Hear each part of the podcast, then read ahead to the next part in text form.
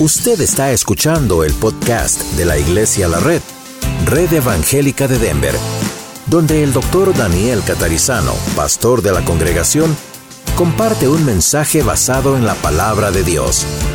Ahora abra su corazón y permita que en los próximos minutos el Señor le hable y le bendiga.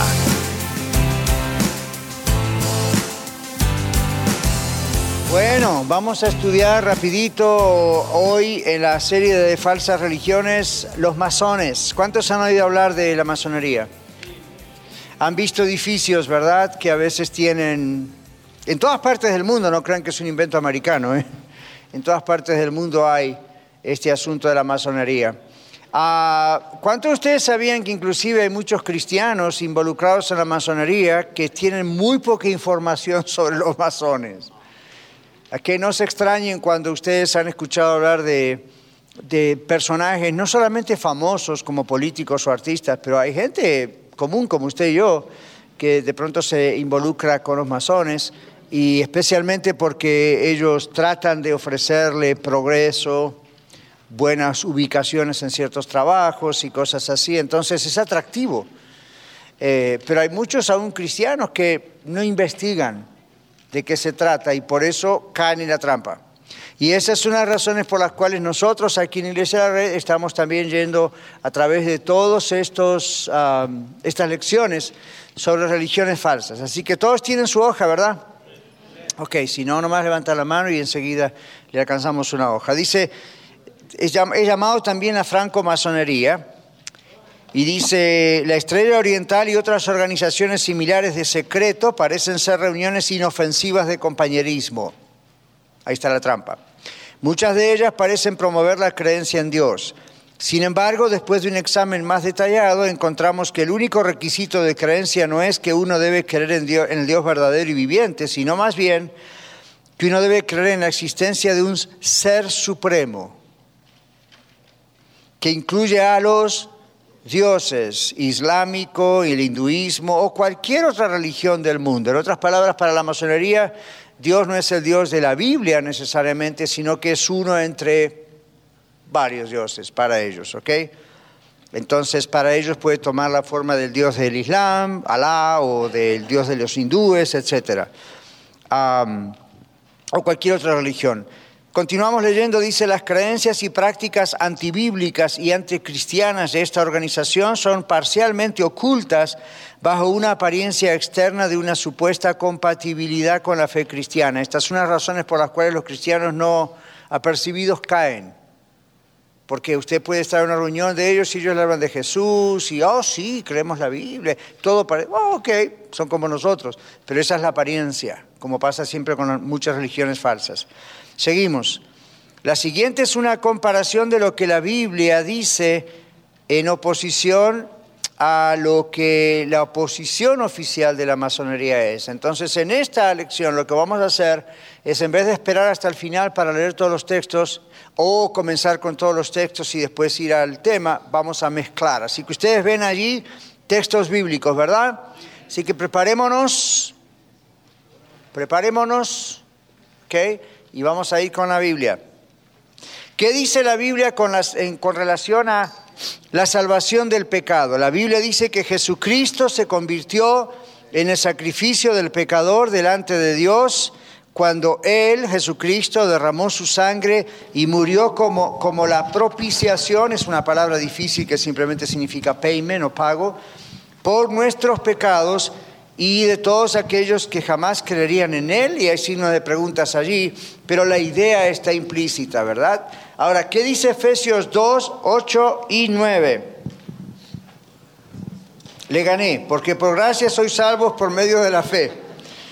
Y esto no de vosotros, pues es don de Dios, no por obras, para que nadie se gloríe. Entonces, ¿cómo somos salvos de acuerdo a la Biblia? Por la fe, en la gracia de Dios. ¿Y la gracia de Dios qué significa la palabra gracia? Regalo, don, algo inmerecido. ¿Quién lo pagó? Nuestro Señor Jesucristo. ¿Qué significa la palabra propiciación? Pago. Que entonces Jesucristo pagó en nuestro lugar. Por eso a veces al orar y todo decimos, Señor, donde yo tendría que haber estado, lo que yo tendría que haber pagado, tú lo pagaste en la cruz, ¿verdad? Entonces esa es la palabra en teología propiciación o pago. ¿Ok? Entonces los masones no creen eso. ¿Qué dice Romanos 5.8?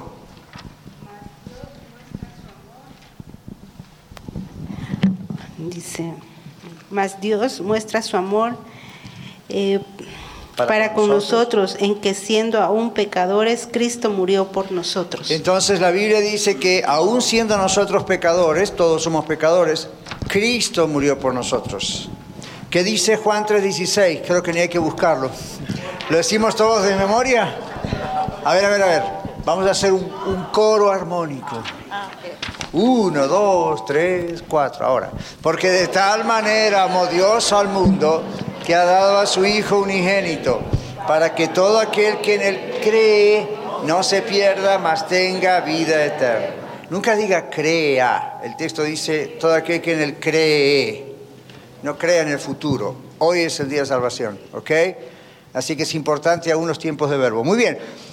¿Qué dicen los masones al respecto de la salvación? Fíjese su hoja. El proceso de unirse a la logia masónica requiere que los cristianos ignoren la exclusividad de Cristo como Señor y Salvador. Según la francomasonería, una persona se salvará e irá al cielo debido a sus buenas obras y a la superación personal. ¿Ven la mezcla? La mezcla del catolicismo está allí con la idea de las buenas obras y la mezcla de la superación personal está allí con la mezcla del humanismo.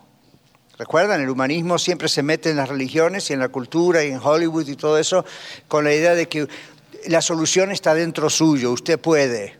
Es cuestión de darle herramientas y usted sale adelante y usted puede. Y es cierto que en algunas cosas va a poder, pero va a llegar un límite porque la solución no está en nosotros. ¿Ok?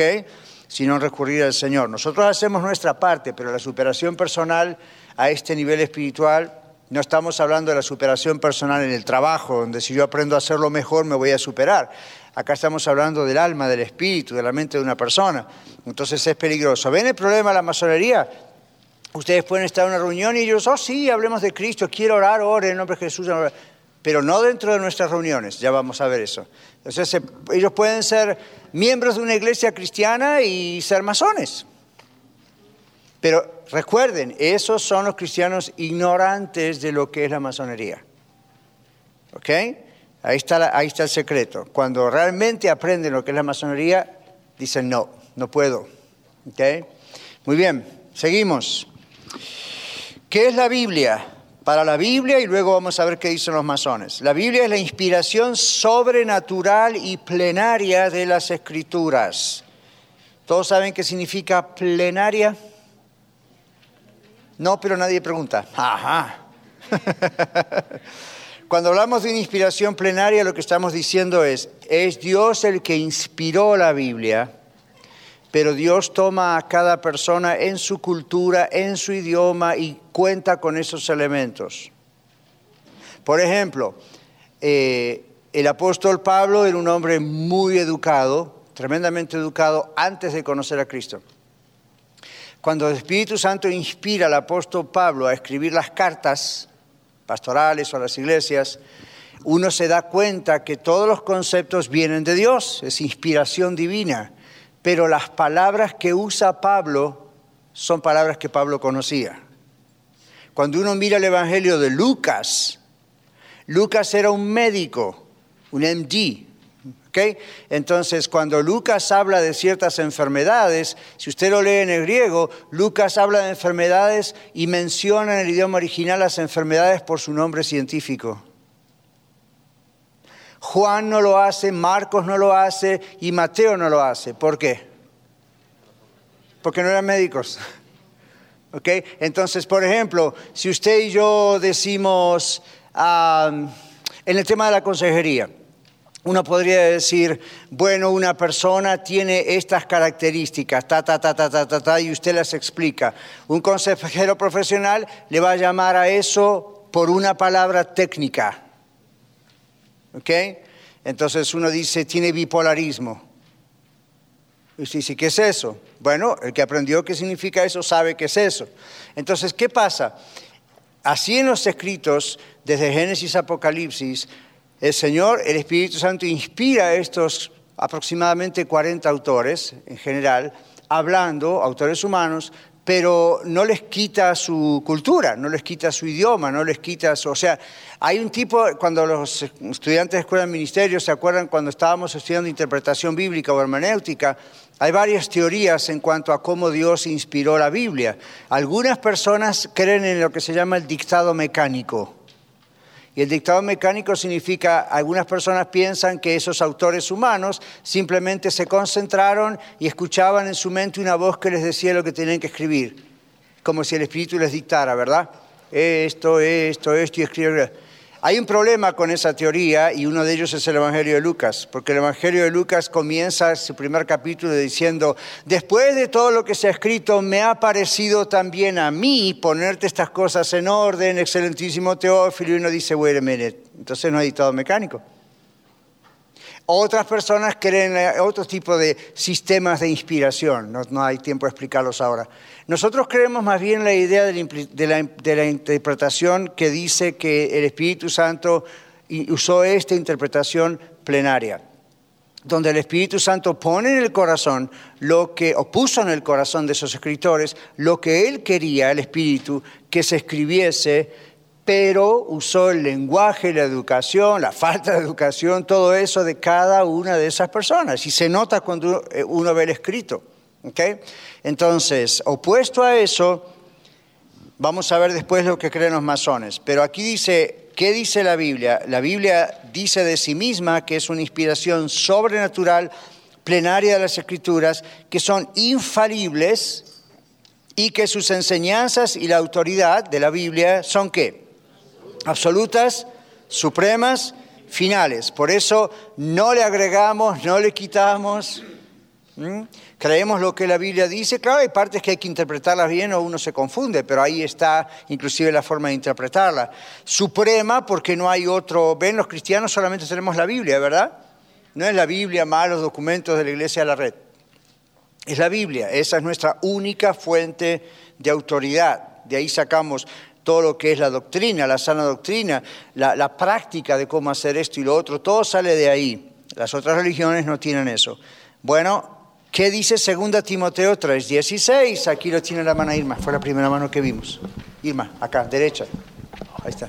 Ah, Araceli, perdón. Araceli.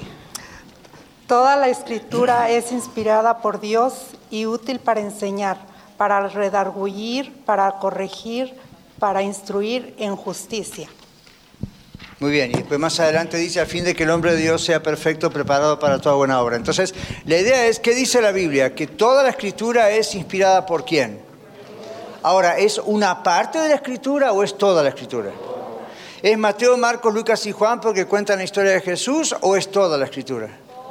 Todo es todo, de Génesis a Apocalipsis. ¿Okay? Toda la escritura es inspirada por Dios. Ustedes van a encontrar, como yo, ciertos textos que uno dice, ¿cómo puede estar esto inspirado por Dios? Por ejemplo, hay una parte en una de las cartas donde Pablo dice a uno de sus, a uno de sus ah, ayudantes, recuerda traerme el capote que dejé en Troa porque viene el invierno. Dejó un capote en Troas, una capa en Troas, y eso está inspirado por el Espíritu Santo. ¿Cuál es la enseñanza de eso, pienso? Entonces dice, bueno, eso no es un texto para que uno saque una aplicación teológica del capote que dejó en Troas. Pero está allí porque en el contexto hay una idea de lo que pasa en el invierno, etc. Pero ven, hay partes así en la Biblia que son simplemente comentarios aledaños que arman el texto. Pero eso no quiere decir que no fue inspirado por Dios. El, el apóstol Pablo, en ese caso, fue inspirado por Dios para escribir las verdades espirituales y de repente agrega saludos desde aquí, desde allá y, y no, dejé el suéter en Colorado Springs, cuando vayan tráigamelo. Ok, fine, no hay problema, ok. Ahora, esto es lo que nosotros creemos, lo que la misma Biblia dice, toda la escritura es inspirada por quién y es todo o es una parte. Cuidado porque hay iglesias cristianas hoy en día que a veces dicen, hay ciertas partes que no son realmente de la Biblia o fueron después, o watch out. porque ahí es justamente donde se toman para después agregar o quitar o hacer una interpretación un poco extraña. Primera Tesalonicenses 2.13, ¿qué es la Biblia? Pero nosotros debemos dar siempre gracias a Dios respecto a vosotros, hermanos amados por el Señor, de que Dios os haya escogido desde el principio para salvación mediante la santificación por el Espíritu y la fe en la verdad. Ok, hemos sido santificados, hemos sido santificados por el Espíritu Santo y la fe en la verdad. ¿Cuál es la verdad? Cristo. En cuanto a la persona es la verdad, es Cristo. No es un concepto filosófico, es una persona. ¿A qué también se llama la verdad? ¿A quién? A la palabra. Ok, la palabra de verdad. Ok, continuamos. ¿Qué dicen los masones en cuanto a qué es la Biblia? La Biblia para ellos es solo uno de varios volúmenes de ley sagrada. Ya ahí tenemos problemas, uno de varios. Hay uno solo todos los cuales son considerados para ellos igualmente importantes en la francomasonería. La Biblia para ellos es un libro importante solo para aquellos miembros que profesan ser cristianos, al igual que el Corán es importante para los musulmanes. Este es concepto de ellos, ¿ok? La Biblia no se considera la palabra exclusiva de Dios para los masones, ni se considera ser la única revelación de Dios de sí mismo a la humanidad, pero solo uno de muchos libros de referencia religiosa. Es una buena guía para la moralidad. La Biblia se utiliza principalmente como un símbolo de la voluntad de Dios y no es un símbolo, es la voluntad de Dios, que puede también ser capturado con otros textos sagrados como el Corán o Rig Vedas. Es decir, para los masones la Biblia es importante, pero no es más importante que otros libros, es igual que otros libros. Entonces es por eso, ustedes han escuchado esas expresiones como, oh Miguel, ¿usted cree en la Biblia? Muy bien, yo respeto lo que usted cree. Yo no creo en eso. Entonces esperan que usted diga, ok, yo respeto lo que usted cree. Una cosa es respetarnos unos a otros como seres humanos en nuestras creencias, fine, Jesús respetaba a todo el mundo. Otra cosa es igualar la palabra de Dios a otros libros. Para los masones es, cualquiera puede ser masón, nosotros somos inclusivos, nosotros aceptamos a todas las religiones y cada uno tenga el libro que quiera, no hay problema. Hay un gran peligro allí. Suena bonito, ¿verdad? Pero hay un gran peligro. Oscar. Una buena, perdón. No, ahí está. Hay muchas Biblias, muchas traducciones, muchas versiones. ¿cuál sería una buena versión, una buena traducción? O, porque en unas Biblias me he fijado que dice, en tal Biblia no está este versículo, en tal Biblia sí está, y luego en unas Biblias dice, yo, tengo una que dice, este no está en los originales, este sí, y la Reina Valera de tal año, la versión, hay muchas, muchísimas. ¿Cuál sería una buena Biblia para, para, Muy bien, excelente, excelente pregunta, Oscar, excelente pregunta. Creo que muchos tenemos esas preguntas, ¿verdad que sí? Ahora, hay una diferencia entre versiones de la Biblia y traducciones de la Biblia. En cuanto a las traducciones de la Biblia, en el mismo idioma español como en inglés, que son los idiomas que todos nosotros manejamos, tiene que haber diferentes traducciones por una sencilla razón, los idiomas cambian. ¿Se dieron cuenta? Por ejemplo, yo comentaba a alguien que me hacía esa pregunta hace un tiempo atrás y yo decía, bueno, por ejemplo, en inglés la palabra gay originalmente es simplemente una persona alegre. Entonces, si usted lee libros viejos en inglés, no muy viejos, dos, tres décadas atrás, y usted dice, a fulano de tal era muy gay en su forma de ser, y lo que está diciendo era que muy alegre. Luego la palabra gay se empezó a usar para homosexual. Entonces, si usted dice algo así hoy, wow, la cosa cambia, ¿ven? Entonces, en las Biblias, por ejemplo, en inglés, cada tanto, igual que en español, hay que volver a revisar cómo ha evolucionado o, no el idioma y pues tiene que cambiar palabras. Lo que no debe cambiar es el concepto original del idioma original, sea el hebreo, arameo o griego. Eso es lo que no hay que cambiar. Pero ustedes vieron el idioma español, como hoy día nosotros usamos palabras que... Eh, a mí me gusta Reina Valera y les voy a decir por qué. No quiere decir que es la única versión que se puede usar, pero ya les voy a decir por qué. Pero, por ejemplo, Reina Valera tiene algunas palabras muy antiguas. Una de ellas, en español, que ya no usamos, una de ellas es la palabra mácula. Por ejemplo, en Hebreos, en el libro de Hebreos, hablando del matrimonio, hay una parte que dice, y el lecho sin mancilla o sin mácula, dice otra versión. Y algunas personas dicen, Pregúntele a uno de sus hijos o pregúntele a algún joven que inclusive se crió en alguno de nuestros eh, países con, el español, no con el inglés, y dice que es mancilla. Entonces tiene que ser muy educada la persona, tiene que conocer muy bien el idioma para darse cuenta de qué se trata. Entonces, en versiones modernas, ese texto, en vez de decir y el lecho sin mancilla, directamente dice la cama sin mancha. ¿Ven? O dice el matrimonio puro. O, o, sea, es lo mismo que dice el original, pero se traduce a una versión más fácil de entender. La misma Biblia en español tiene varias versiones, como por ejemplo hay una muy popular que se llama la versión popular, o se llama Dios habla hoy. Entonces uno la lee y la Biblia está escrita como hablamos nosotros. Cuando yo estaba en Texas, me acuerdo que hace treinta y pico de años atrás ya se estaba hablando de hacer una Biblia en chicano en Spanglish. Y algunos de nosotros, no, eso arruina el idioma. Pero yo he ido a predicar ese tipo de iglesias y la forma en que me entendían era hablando como ellos. Entonces tuve que aprender a hablar como ellos. Sí, medio spanglish, medio torcido. Y yo mismo estaba escuchándome y decía, ¿qué estoy haciendo? ¡Qué asco! Por favor, ¿cómo? estoy arruinando el idioma. Pero el punto es, ellos están comprendiendo el mensaje. Sí, entonces ese es el punto. Entonces a lo mejor ellos dicen, púchele y esto y que el otro, ustedes han escuchado. Entonces uno habla así, ellos dicen amén. All right. El asunto es que llegue. Entonces, no confundamos eso. Ahora, cuando tratamos con versiones, Oscar, y todos nosotros, el asunto de las versiones es que tienen que ser fieles a los originales. La Biblia fue escrita el Antiguo Testamento fue escrito en hebreo y tiene algunas partecitas en el libro de Daniel y eso que está en arameo. Después se hizo lo que se llamó la Septuaginta, eso es una palabra extraña que simplemente significa la versión de los 70 ancianos. ¿Qué hicieron ellos? Tradujeron todo el Antiguo Testamento al griego.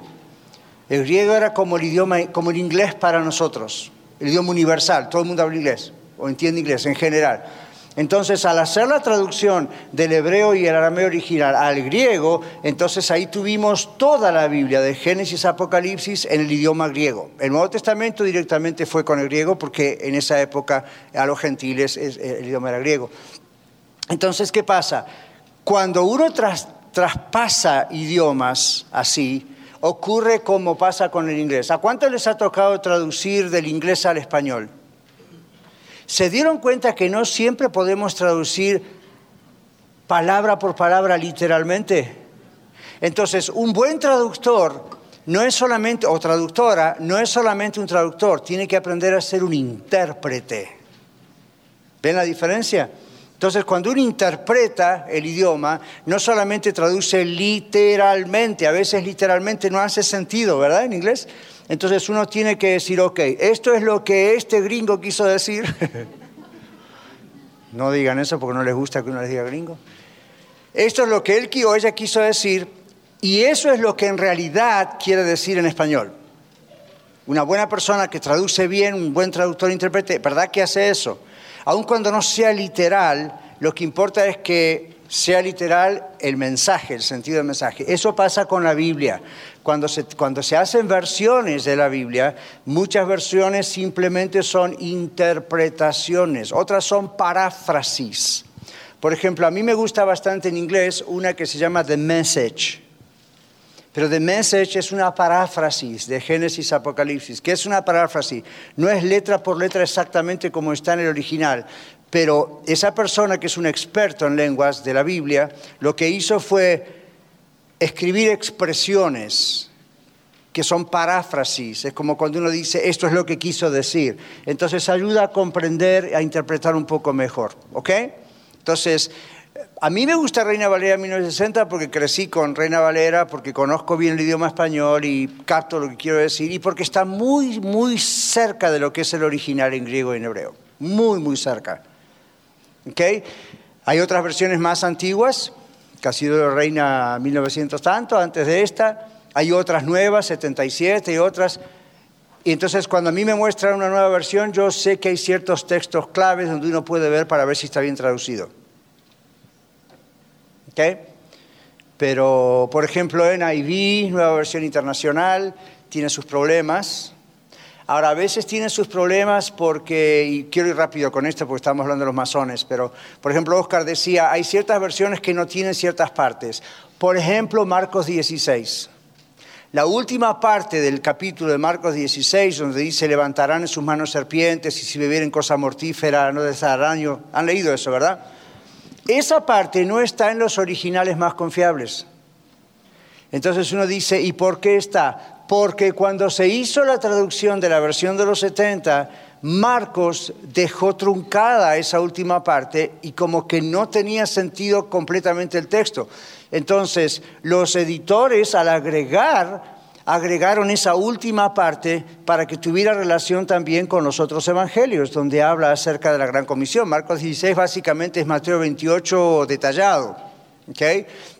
Entonces, algunas versiones son más literalistas en cuanto a la escritura en sí, al texto en sí. Entonces dicen, ok, como Marcos frenó unos versículos antes, ahí lo dejamos nosotros.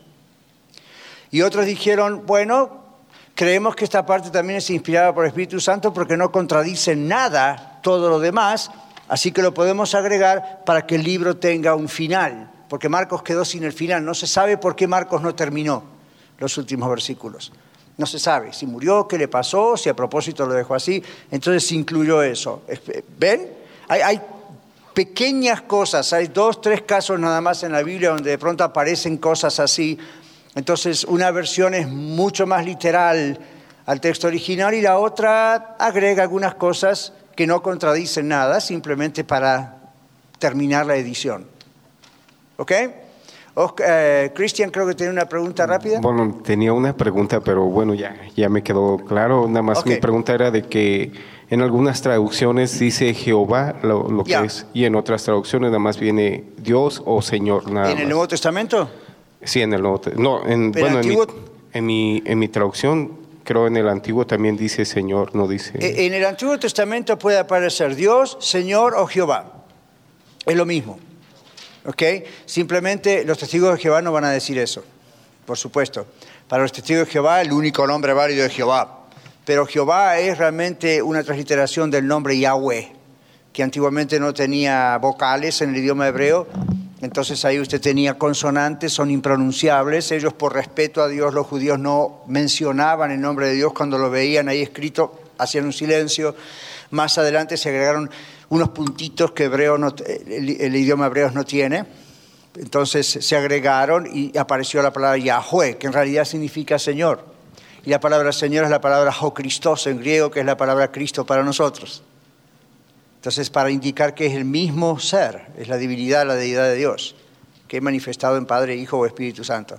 Entonces, en las Biblias tenemos Dios, Jehová, Señor, Cristo, Jesús, es lo mismo. O sea, siempre es Dios, en alguna de las formas de la Trinidad. Ahora, volvamos a nuestra página.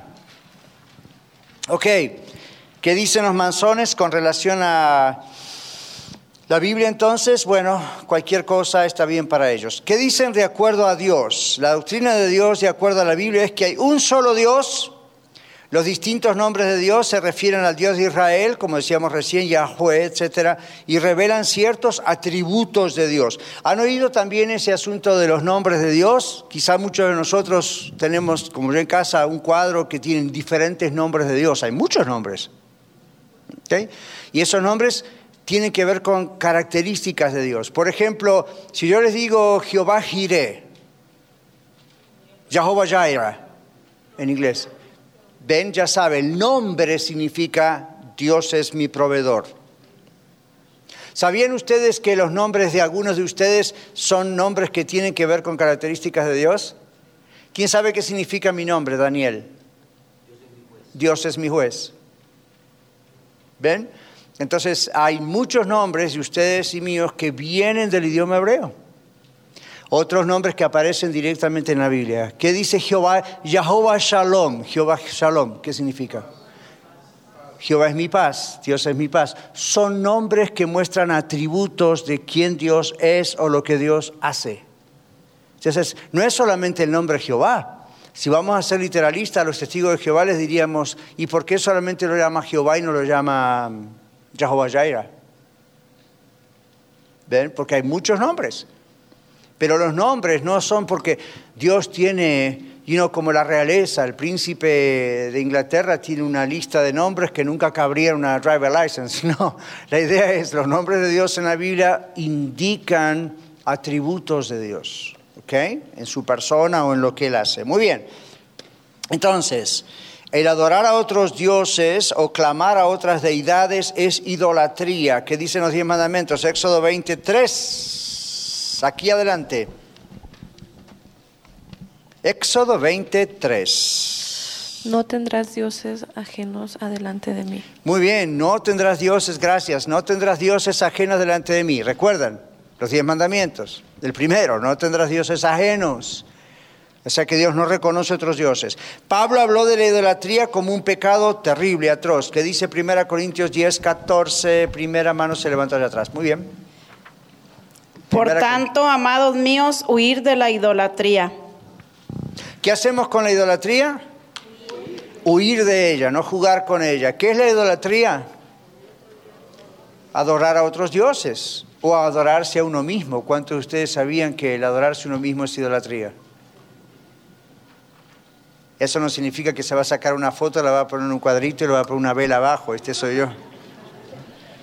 El, exceso, la excesa cantidad, excesiva cantidad de atención sobre uno mismo es idolatría. Y observen cómo el humanismo crea eso. La, la respuesta está dentro suyo. Entonces uno, ¿ves? Es inward en vez de outward. Ok. Ah, Juan dijo que los idólatras perecerán en el infierno, Apocalipsis 21.8. ¿Quién lo tiene? Lorena. Ah, ya le agarraron ya.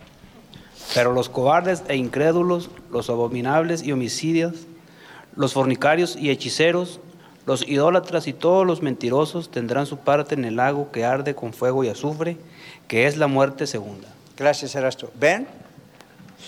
Está en la lista. Los idólatras están en la lista de gente que va al infierno. ¡Wow! Ahora, siempre que la Biblia menciona esto, este tipo de pecados, no está hablando de alguien que cayó una vez en algo así, se arrepintió, pidió perdón a Dios y salió adelante. Está hablando de alguien que constantemente lo hace y no le importa. Esa persona no conoce a Cristo. Por eso el castigo final.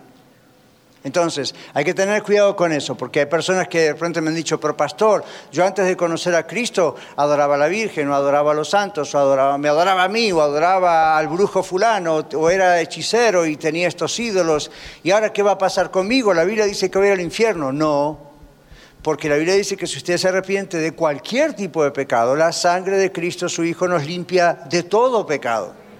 Entonces uno salió de ahí ya no hace lo mismo. Hay un verdadero arrepentimiento. Hoy vamos a ver el mensaje de 1 Corintios y van a ver que una parte del texto dice, y estos eran algunos de vosotros antes. Ahora, todos nosotros, ustedes y yo, tenemos un pasado. Algunos hace mucho que tenemos un pasado, otros hace no mucho que tienen un pasado. Algunos tenemos un pasado... Mm, poco más liviano que otros, quizá porque crecimos en una iglesia cristiana, con padres. Otros tenemos otro pasado que fue quizá muy fuerte. Usted puede decir, yo antes era un adúltero, un fornicario, jugaba esto, hacía lo otro, me emborrachaba, era un drogadicto, era un inmoral. Pero la Biblia dice, usted vino a Cristo, usted se arrepintió y ya no lo hace más porque su vida es diferente. Usted va al cielo, tranquilícese. Ahora, si vuelve otra vez al asunto y se queda allí y no le importa, la prueba está en que usted nunca se convirtió. O está apostatando, como dice la Biblia. Entonces, la Biblia aclara esto. Usted no puede decir que ama a Cristo y no le importa adulterar. Si no le importa adulterar, usted no conoce a Cristo. O es un cristiano rebelde y Dios lo va a retorcer hasta hacerlo volver al... ¿Qué? Dios sabe que ama castiga. Entonces, ¿cómo orar por una persona rebelde? Ay, Señor, por favor, cuídalo. No. Haz lo que tengas que hacer para que vuelva en sí o se pierde.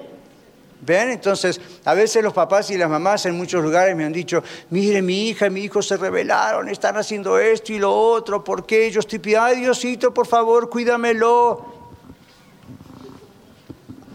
Ok, cuídalo para que tenga la oportunidad de arrepentirse, pero haz lo que tengas que hacer con tal de que vuelva. Son oraciones riesgosas, ¿verdad? Pero uno dice, ¿qué prefiero? ¿La salvación de su vida, de su alma entera o por ser, como decimos ahora, un padre helicóptero que anda hovering, ¿verdad? Arriba, lo cuido y lo cuido y lo cuido y lo cuido, somos sobreprotectores. Entonces Dios no actúa, porque bueno, ¿quieres tú ser el Dios de tu hijo? Ahí está, haz el trabajo, a ver cómo te va. Se ha hecho tu voluntad y no la mía. Pero ven, esa es la idea. Entonces, hermanos, no podemos jugar con esto. Cuando uno dice yo tengo a Cristo en mi corazón, o lo tengo o no lo tengo. Y una prueba de que lo tengo es que voy a huir del pecado. No voy a jugar con eso. Entre estos, la idolatría. Pero observen que está en la lista de muchas otras cosas. ¿all Muy bien. ¿Qué dicen los masones con relación a quién es Dios? Todos los miembros deben creer en una deidad, una deidad, a saber, la que elijan, un Dios. Diferentes religiones, el cristianismo, el judaísmo, el islamismo, etcétera, reconocen el mismo Dios, según ellos, solo que lo llaman por nombres diferentes. No se traguen esa píldora. ¿Conocen esa expresión, verdad? No, no es cierto. El Dios del Islam no es el mismo Dios nuestro. El hecho de que Allah en su idioma signifique Dios no significa que es el mismo Dios de la Biblia. No se engañen porque esa es una de las cosas que se suelen decir hasta en las escuelas. Buda no es Dios. Entonces los masones se engañan con eso, se engañan a sí mismos con eso. Bueno, usted le llama a Dios o Jesucristo, pero mire, la persona que tiene sentado al lado le llama Buda y la persona que tiene allá al lado le llama, you know, Allah y el otro, eh, pero es el mismo Dios. No, güey, José. ¿Ok? No es el mismo Dios. Sandra. La masonería es igual que el um, Illuminati. No, son primos hermanos. El Illuminati son primos hermanos, son muy parecidos y suelen estar mezclados. El Illuminati es un poco más espiritista, Sandra. Tiene mm, inclinaciones más de ese lado. La masonería no va tanto por ese lado, pero son muy ahí, ¿ok? Ok. All right. Um, seguimos. ¿Qué dicen los masones sobre Dios? La francomasonería invita a personas de todas las religiones a creer que incluso si usan nombres diferentes, como decimos recién, para el uno sin nombre de cien nombres, como le llaman ellos, miren qué confusión, ¿no? Todavía están orando al Dios y Padre de todos. No es el mismo Dios, no es el Padre de todos, pero ellos supuestamente son inclusivos, comprenden eso, ¿verdad? Everybody is included, todo, todo el mundo está adentro, no trabaja así. La Biblia dice hay un solo Dios y un solo mediador entre Dios y los hombres, Jesucristo hombre. La doctrina de Jesús y la Trinidad. La Biblia dice que Jesucristo era Dios en forma humana. ¿Qué dice Mateo 1, 18, 20? Ahora vamos a tener que correr porque aquí hay muchos versículos. Así que a ver esos dedos, rápido. Mateo, Mateo, mm, Mateo 1, 18 al 24. Marlon. El nacimiento de, de, Jesucristo fue así, estando desposada María, su madre, con José, antes que se juntasen, se halló que había concebido del Espíritu Santo. José, su marido, como era justo y no quería infamarla, quiso dejarla, dejarla secretamente. Y pensando él en esto, he aquí un ángel del Señor le apareció en sueños y le dijo, José, hijo de David, no temas recibir a María tu mujer, porque lo que en ella es engendrado del Espíritu Santo es. Y dará a luz un hijo y llamará su nombre Jesús, porque él salvará a su pueblo de sus pecados. Todo esto aconteció para que se cumpliese lo dicho por el Señor por medio del profeta cuando dijo, he aquí, una virgen concebirá y dará a luz un hijo y llamará su nombre Emanuel. Gracias. Entonces, esta es la idea básica, aunque falta un versículo, pero esta es la idea básica por, por razón del tiempo. El Padre envía a su Hijo Jesucristo a través del Espíritu Santo que hace que en María se pueda concebir a Jesús. ¿Ven? Entonces es el texto que usamos tantas veces en la vida, ¿verdad? Entonces, ¿cuál es la idea? La idea es lo que dice aquí. Jesucristo era Dios en forma humana. ¿Qué dice el texto de Juan 1.1? En el principio, a ver, eh. en el principio era el verbo y el verbo era con Dios y el verbo era Dios. Esa palabra, gracias Eddie, esa palabra que en el Antiguo Testamento y dijo Dios y la palabra, este es Dios. Entonces en el principio era ese verbo. Inclusive hay una traducción, hablando Oscar de traducciones, que en vez de decir en el principio, dice en principio era el verbo. ¿Cuál es la idea? No traza un punto exacto en el tiempo. ¿Ven la diferencia entre en el principio? Ese él indica, ok, hay un calendario aquí, ¿qué pasó? Puede ser, obviamente, pero para la mentalidad humana no sabemos cómo hacer para determinar eso.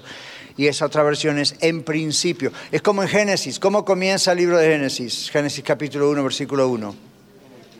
En el principio. Y en hebreo es en principio Dios. Punto. Así comienza en hebreo. En la traducción nuestra no está mal, pero es mejor esa traducción porque no nos hace pensar cuándo fue en el principio, en enero 4 del año 3.450.358, whatever. No, no sabemos. Simplemente es, la Biblia comienza diciendo hay un Dios. En principio, Dios. Y la palabra creó esto y creó otro. Y Juan abre prácticamente el Nuevo Testamento, perdón, diciendo lo mismo. En principio, Dios, el verbo, la palabra, lo que origina todo. El verbo era con Dios, es decir, estaba en Dios, y el verbo era Dios. ¿Ven? Miqueas 5.2, si quieren apuntar, no lo vamos a buscar ahora, pero es un buen texto paralelo a Juan 1.1. Ahora, aquí decimos, Jesucristo es la segunda persona de la Trinidad. Mateo 28, 19, Marcos 1, 9 al 11. Aquí adelante, hermano. Oh, Mateo 28, 19 dice, por tanto, id y haced discípulos a todas las naciones, bautizándolos en el nombre del Padre y del Hijo y del Espíritu Santo. Gracias, ahí están las tres personas, es uno en tres personas. Mateo, ah, perdón, Marcos 1, 9 al 11. ¿Quién lo tiene?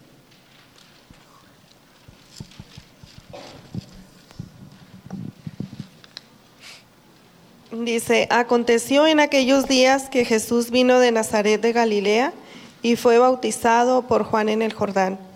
Y luego cuando subía del agua, vino a abrirse los cielos, vio abrirse los cielos y al Espíritu como paloma que descendía sobre él.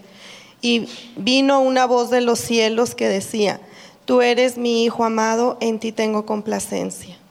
Gracias. ¿Recuerdan que hace unos domingos atrás cuando estábamos hablando de la Iglesia Apostólica y su problema con solo Jesús, no la Trinidad, yo les mencioné este texto, ¿recuerdan? ¿Sí? ¿No? Se los recuerdo de nuevo.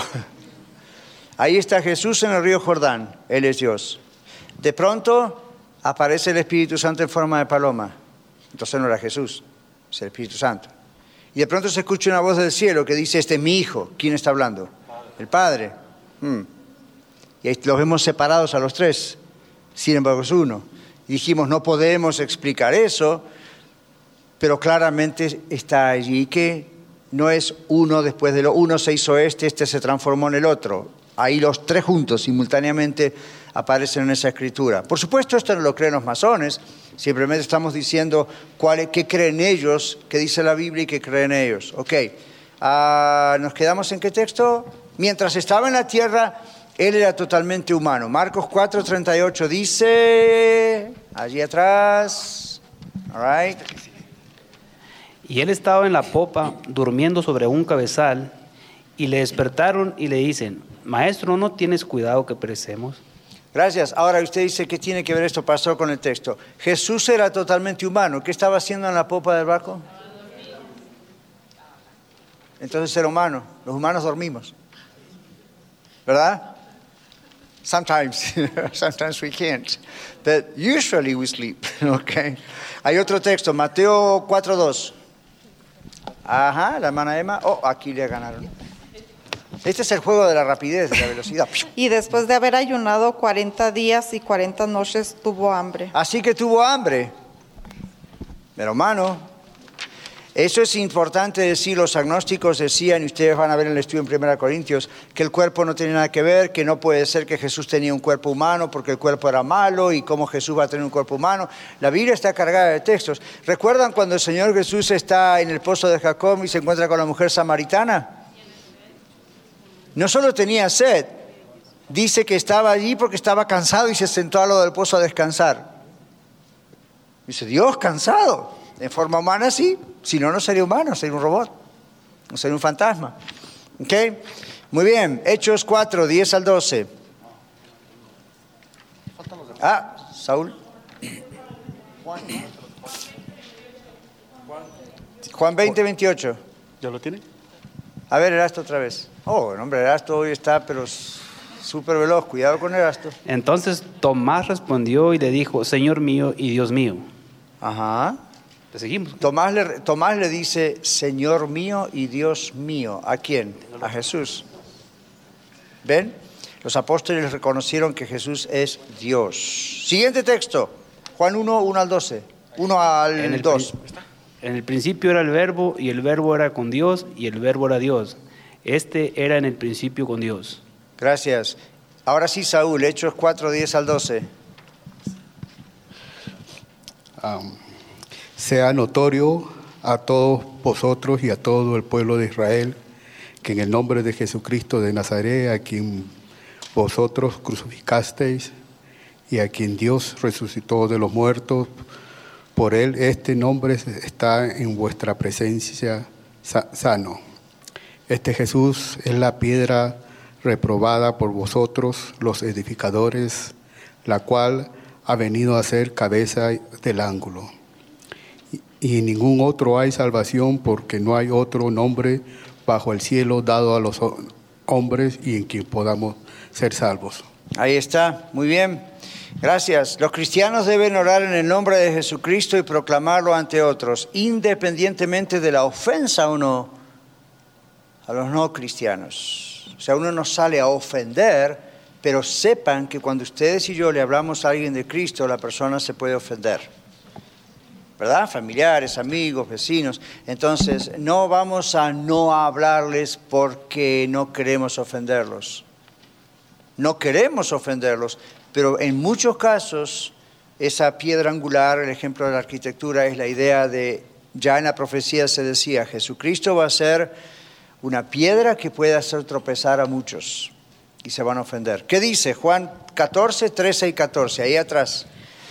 Y todo lo que pidieras al Padre en mi nombre, lo haré para que el Padre sea glorificado en el Hijo.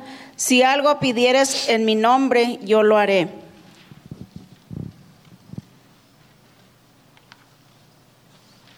Los cristianos deben orar en qué nombre? En el nombre de Jesucristo, dice aquí. Primera Juan 2, 23, la carta de Primera Juan, al fondo, ahí Eddie. Todo aquel que niegue al Hijo tampoco tiene al Padre. El que confiesa al Hijo tiene también al Padre. Entonces, ¿por qué no nos avergonzamos del Señor? Aparte de porque es, como dice Pablo, poder de Dios, dinamita el Evangelio de Dios. No podemos negar a Jesucristo. Recién decíamos, hay personas que se pueden llegar a ofender cuando les decimos, yo amo a Jesús, yo soy cristiano, o por qué no acepta a Cristo, o mírese. Pero igual tenemos que hacerlo, ¿verdad? Entonces, porque si no lo hacemos, estamos negando a Jesús. Y Jesús dice, si ustedes me niegan delante de las personas, no voy a tener otro remedio que negarles delante de mi Padre que está en los cielos. Los cristianos primitivos morían en la hoguera, crucificados, decapitados, simplemente por decir yo amo a Jesucristo. Terrible, ¿verdad? Así que hay que pensarlo bien. Uno puede decir, profeso la religión cristiana y nada más. ¿Qué significa eso? ¿Que realmente ama a Cristo? Hoy en día acá en Estados Unidos nadie nos va a matar por eso, aunque han habido algunos casos esporádicos por ahí. Pero por lo general, ¿cuál es nuestro gran sacrificio que hacemos por el Señor? ¿Que alguien se burle de nosotros? So what? ¿Ven? Muy bien. Hechos 4, 18 al 20. Y llamándolos, les intimaron que en ninguna manera hablasen ni enseñasen en el nombre de Jesús. Mas Pedro y Juan respondieron diciéndoles, Juzgad si es justo delante de Dios obedecer a vosotros antes que a Dios, porque no podemos dejar de decir lo que hemos visto y oído. Gracias, eso es lo que nosotros tenemos que decir. Bueno, juzgue nosotros si es menester, dice la versión antigua, Oscar, menester, si es necesario o si está bien obedecer a los hombres antes que a Dios. Están hablando con religiosos, con religiosos que enseñaban que había que obedecer a Dios antes que a los hombres. Y ahora esos mismos religiosos les están diciendo, les prohibimos que hablen en nombre de Jesús. Y los apóstoles dicen, ok, ya que ustedes juzgan qué es lo correcto, juzguen si es, está bien obedecer a los hombres antes que a Dios. ¡Boom! ok. Ahora, con eso les dijeron, Jesucristo es Dios. ¿Ven? ¿Por qué creen que crucificaron a Jesús? Porque dijo que era el Hijo de Dios, es decir, Dios. ¿Por qué creen que mataron a todos los apóstoles? Por la misma razón. ¿Por qué creen que hoy nos apedrean cuando decimos Jesucristo es el único Dios, el único Salvador? Cuando digo apedrean hoy es con palabras, antes era con piedras. ¿no? Porque creen eso. Entonces, no se sienta mal, no nos sintamos mal cuando nos juzgan, nos critican, a lo mejor no nos dan un trabajo, a lo mejor nos echan de un lugar. ¿Quién es más importante en su vida, todo eso o el Señor? Si es el Señor, ya sé, pues ya sabe que hay un precio. El Señor Jesucristo dijo, el que quiere seguirme va a sufrir persecución. Y nosotros la pasamos muy fácil, ¿eh? ¿O no? ya, ¿ok? Entonces, si no la podemos pasar ahora fácil, ¿se imaginan si realmente viniera una persecución? Uno preguntaría, ¿cuántos quedarían? Entonces, no estemos pensando, bueno, si algún día alguien me pone un rifle en la cabeza, yo igual no voy a negar al Señor.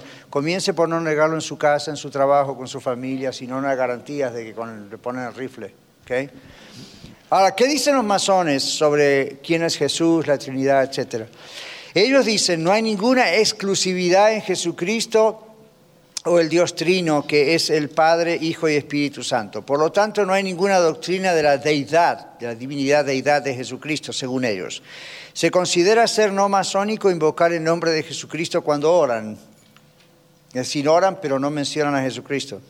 O el mencionar su nombre en la logia. No está bien para ellos. ¿Por qué? Porque ofende a los demás que a lo mejor no son cristianos. Sugerir que Jesucristo es el único camino a Dios contradice el principio de la tolerancia.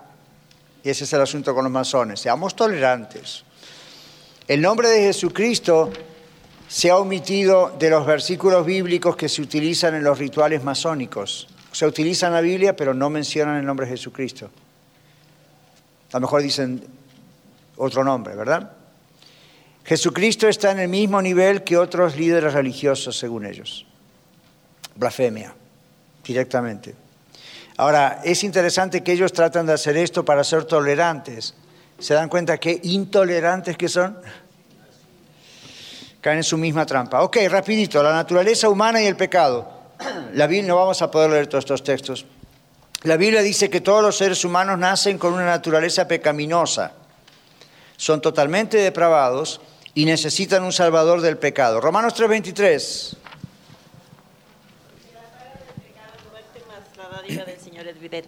La paga del pecado es muerte, más la dádiva de Dios es vida eterna en Cristo Jesús, Señor nuestro. Romanos 5:12.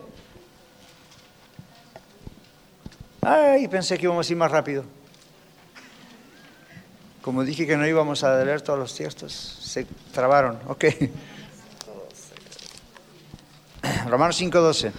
Por tanto, como el pecado entró en el mundo por un hombre y por el pecado la muerte, así la muerte pasó a todos los hombres por cuanto todos pecaron. Gracias. Vamos a saltar algunos textos. La Biblia niega que la humanidad tiene dentro de sí misma la capacidad de la perfección moral. Leamos primera Juan 1, 8 al 10. Es importante leer esto también. Primera Juan 1, 8 al 10.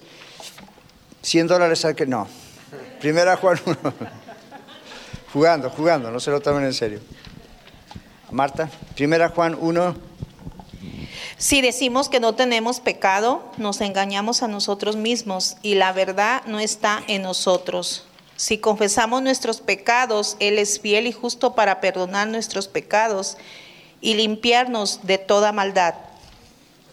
Gracias. Lleven a la, casa estas páginas, lean los textos que faltan, por favor.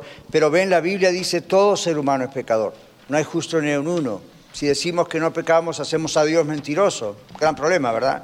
El problema es que para nosotros es pecado, es robar, mentir, adulterar, fornicar, hacer drogas. Eh, la, la Biblia está hablando de la naturaleza pecaminosa con la que nacemos, no solamente de los, lo que esa naturaleza produce. ¿Por qué robamos, mentimos, blasfemamos, fornicamos cuando lo hacemos?